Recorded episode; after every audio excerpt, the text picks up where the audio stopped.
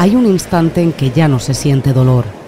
La sensibilidad desaparece y la razón empieza a embotarse hasta cuando se pierde la noción del tiempo y del espacio. Boca abajo en la balsa, con los brazos apoyados en la borda y la barba apoyada en los brazos. Sentí al principio los despiadados mordiscos del sol. Vi el aire poblado de puntos luminosos durante varias horas.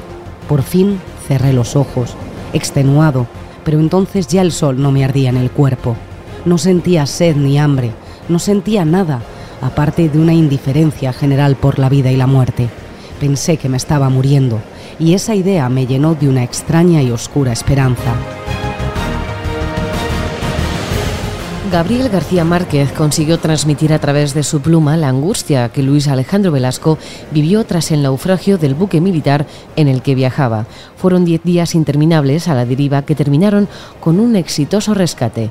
El escritor colombiano publicó en 1955, durante 14 días seguidos, las peripecias de Velasco en el diario El Espectador, hasta que en 1970 se publicó el libro Relato de un náufrago, relato que ahora mismo podría reproducir de manera más extensa.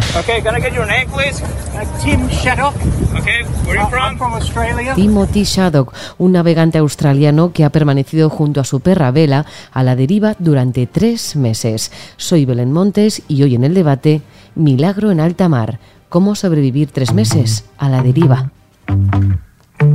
Hoy en el debate, el podcast diario de El Debate.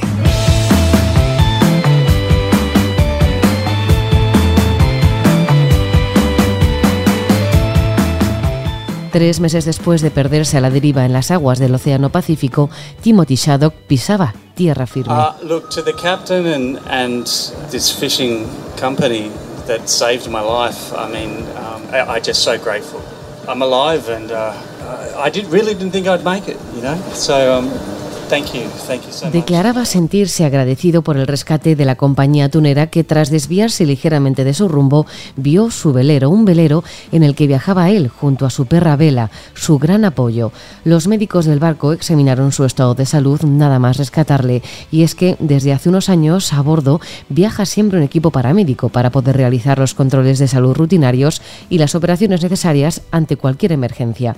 En este caso no era nadie de la tribulación, sino el recién rescatado Timothy Shaddock, declarando que, salvo los evidentes signos de deshidratación e insolación, se encontraba en buenas condiciones. Tenemos servicio médico casi, casi, para, para médico, a bordo del lugar. Entonces, pues Timothy cayó muy buenas manos, porque nada más subirlo, ya le dieron suero, ya le dieron de comer poco a poco, por si no había comido bien. Pero bueno, creo que pescó, que venía con, con pescado fresco, él y la perrita. Él mismo también declaró sentirse bien en el momento de su rescate. Aunque hambriento. Been through a, a very difficult ordeal at sea, and I'm just needing rest and good food because I've been alone at sea a long time. Shaddock tiene 51 años y el pasado mes de abril decidió emprender un atrevido viaje junto a su perra Vela. Desde el puerto de La Paz, en Baja California, pretendía recorrer 6.000 kilómetros hasta llegar a la Polinesia francesa. Un viaje que se truncó tras una tormenta en alta mar que provocó no solo que perdiera el rumbo, sino que sus sistemas de comunicación se dañaran. La prensa de todo el mundo se ha hecho eco de un rescate milagroso, rescate que llegó gracias al atunero María Delia, que fue quien avistó a la deriva a un barco con dos tripulantes a bordo, un hombre y su perro. La imagen del australiano a la hora del rescate recuerda a la caracterización de Tom Hanks en la película Náufrago, que también terminó con un rescate, pero esta vez fue fortuito, ya que el atunero llegó al velero extraviado de casualidad al desviarse de su ruta original. Ese mínimo desvío fue el milagro que Timothy y Bella llevaban tres meses esperando.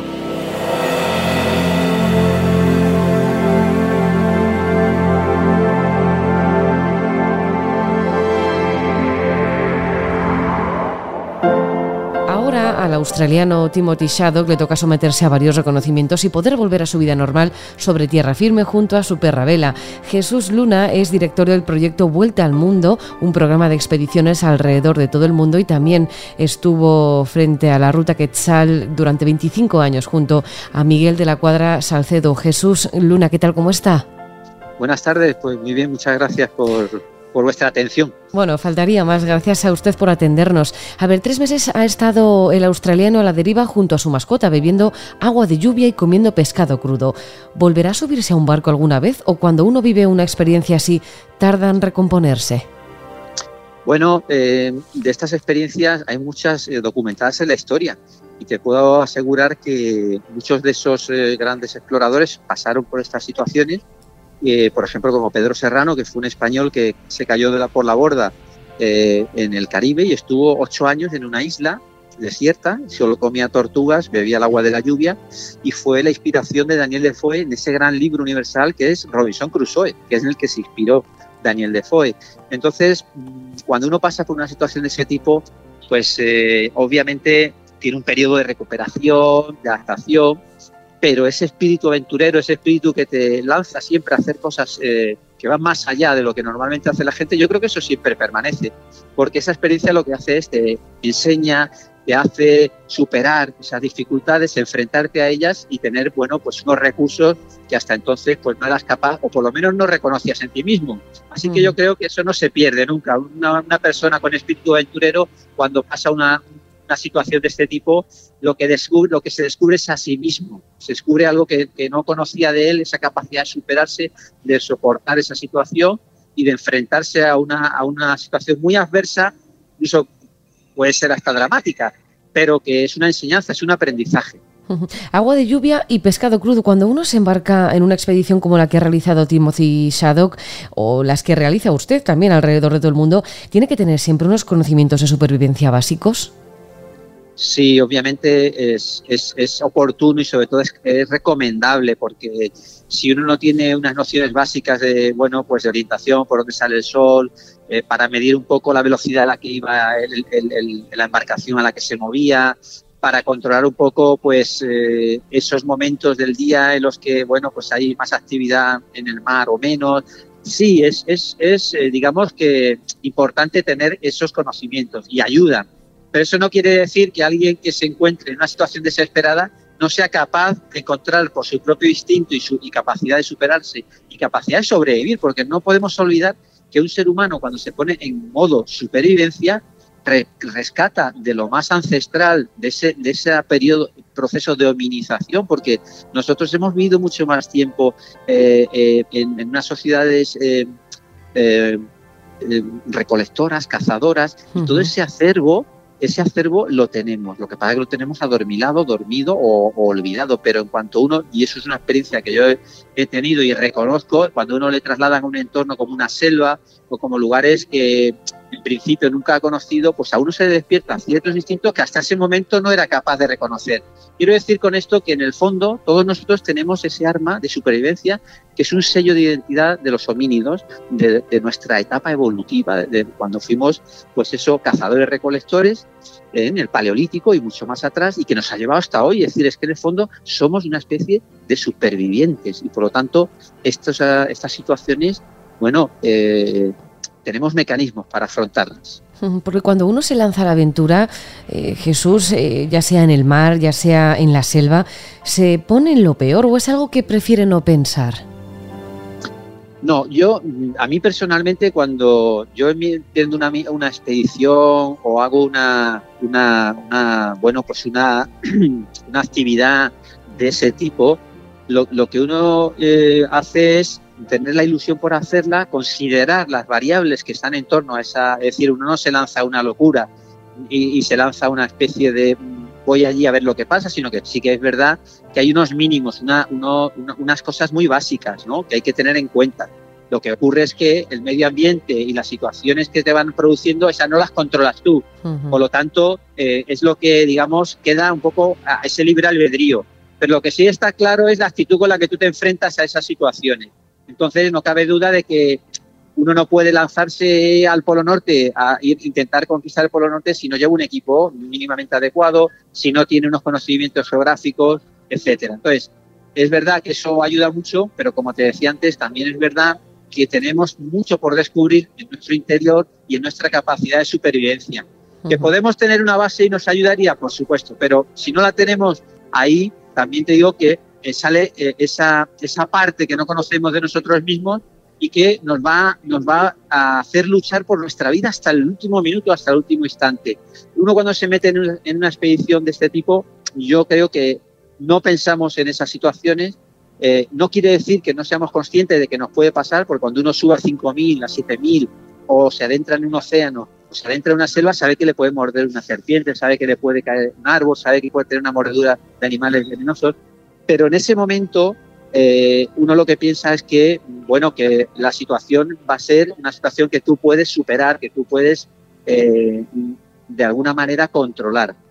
Y entonces no te pones en lo peor, pero sí que es verdad que hay que tomar algunas consideraciones básicas siempre que uno comienza una, actividad de este tipo, sobre todo de exploración, de descubrimiento o de una hazaña que quiera hacer a nivel deportivo. Eso sí que es verdad porque si no sería una locura.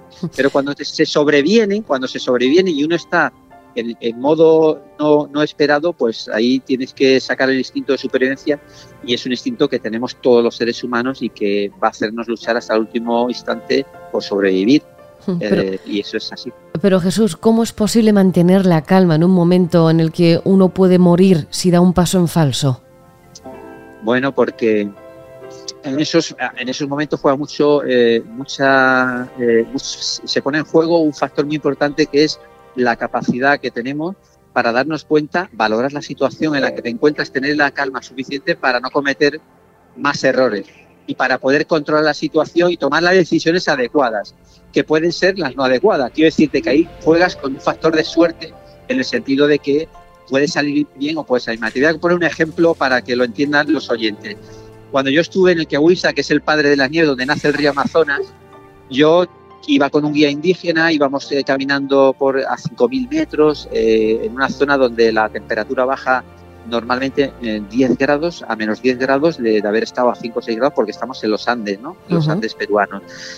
Y entonces, bueno, pues por circunstancias de la situación, el guía se pierde y nos quedamos a la intemperie sin ningún tipo de, de tienda de campaña, de elementos, porque no teníamos pensado quedarnos en esa situación. Nosotros íbamos a, a llegar a la cima, eh, explorar ese, ese, nacimiento del río Amazonas, que está en Perú, en, los Andes, y con la misma, pues con el tiempo suficiente de luz bajar. Pero la cosa se complica, se pierde, nos perdemos, y a partir de ahí empieza una contrarreloj, una situación ahora para tomar las decisiones más acertadas y poder sobrevivir a eso. ¿Qué quiero decir con esto?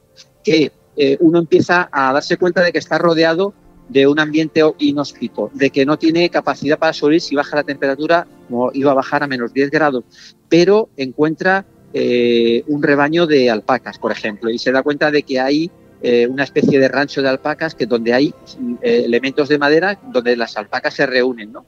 Y entonces lo que decidimos es coger toda esa madera y hacer un gran fuego para poder sobrevivir a la bajada de temperatura. Una buena decisión para sobrevivir.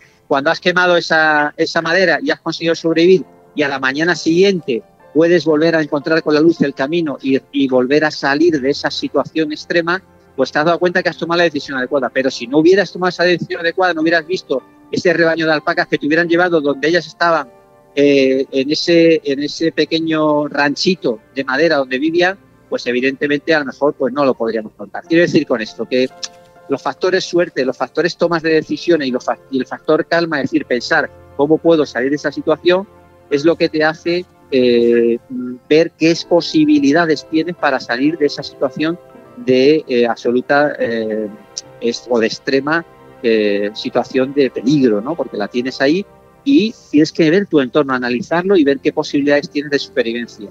Y en ese sentido nosotros tuvimos suerte, claro. Jesús, ¿al final consiguió ver el nacimiento del río Amazonas?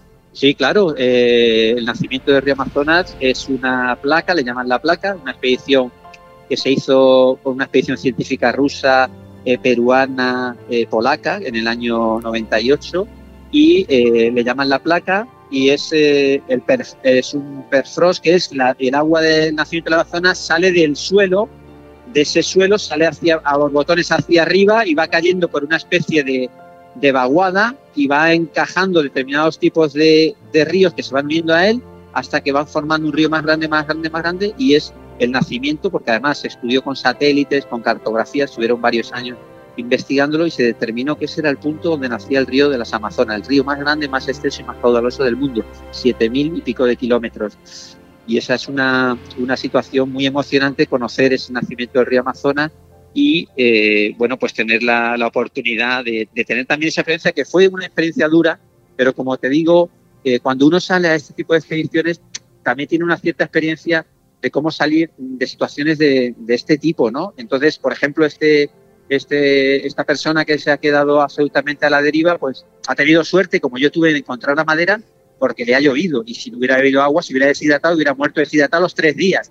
Quiero decir con esto que hay un factor suerte también importante que determina el éxito o el fracaso de esa supervivencia. En el caso de, en el caso mío, tuvimos gran suerte. ¿Por qué? Porque a él le llovió y a mí pues encontré ese, ese rebaño de alpacas y de y de llamas que estaban, porque las llamas las pastorean, las, las dejan en, en, altitud, le llaman pastoreo de altitud, y entonces quedan en unos rediles de madera con unas pequeñas cabañitas, y bueno, pues esa suerte pues eh, nos salvó. De esa noche, a menos 10 grados, no hubiéramos sobrevivido porque no llevamos el equipo adecuado, porque no pensábamos que nos iba a pasar.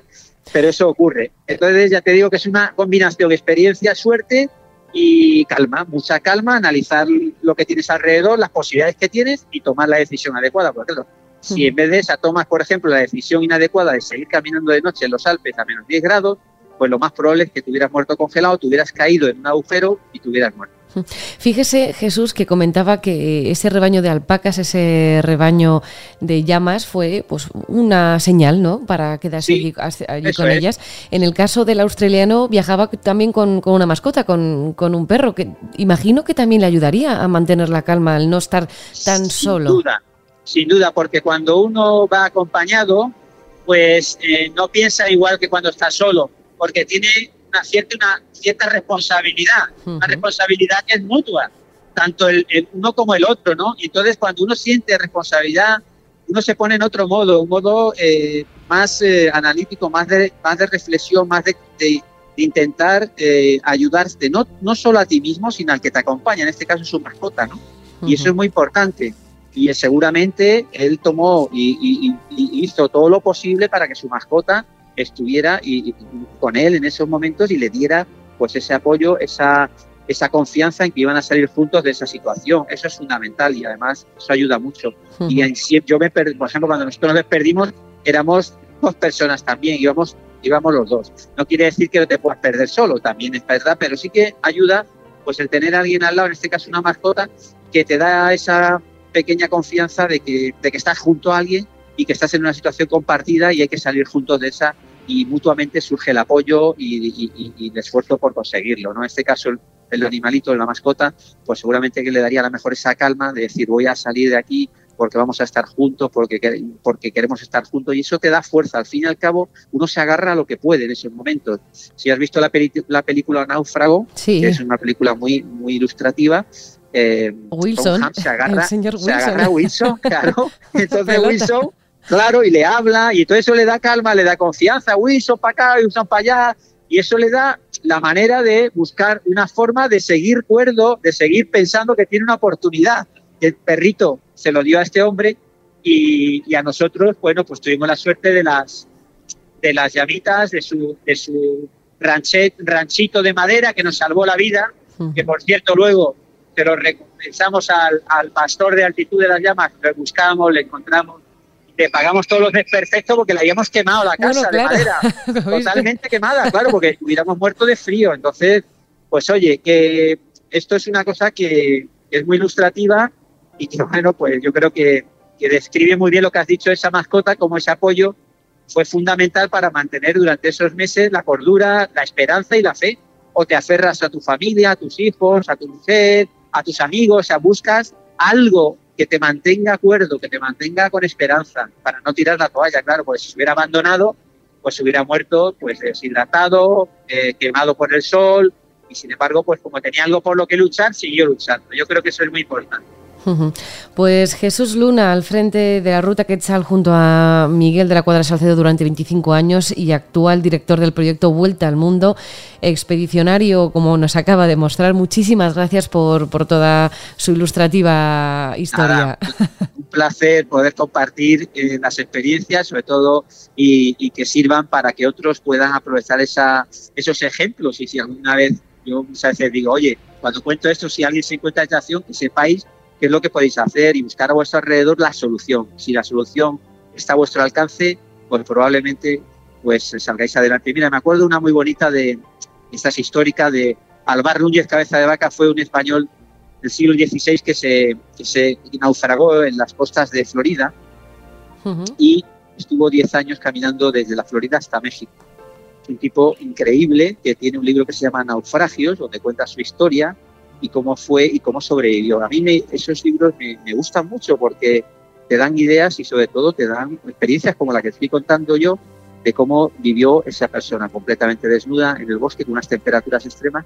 Y él lo que hacía eh, por la noche para no morir de frío es que hacía un círculo con fuego, madera, y se metía dentro de ese círculo para mantener la temperatura porque no tenía ropa, estaba, imagínate, un náufrago y gracias a ese fueguito que fue haciendo durante ese camino o los caminos que tuvo que emprender hasta que consiguió hacerse con ropa y, y, comida y tal, pues por lo menos se salvó de no morir congelado por la noche, pues no tenía refugio.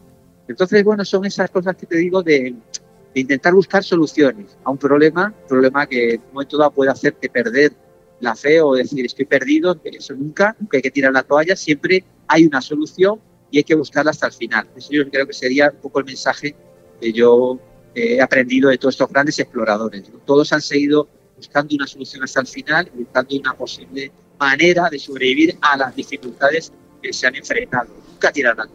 Uh -huh. Pues Jesús lo dicho, gran explorador también usted. Muchísimas gracias. A ustedes.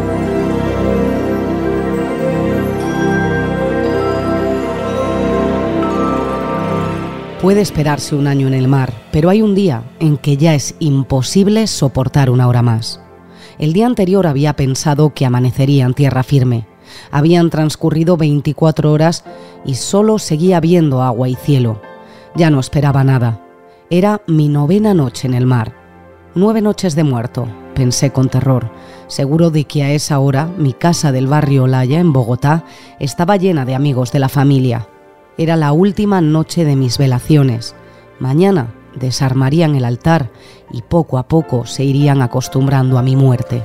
Gabriel García Márquez describía así el sufrimiento del marinero que naufragó en Colombia. Luis Alejandro Velasco temía por su vida y pensaba en los suyos nueve días después de naufragar. Al décimo lo encontraron. Con Timothy pasaría lo mismo, pero no a los diez días, sino a los tres meses.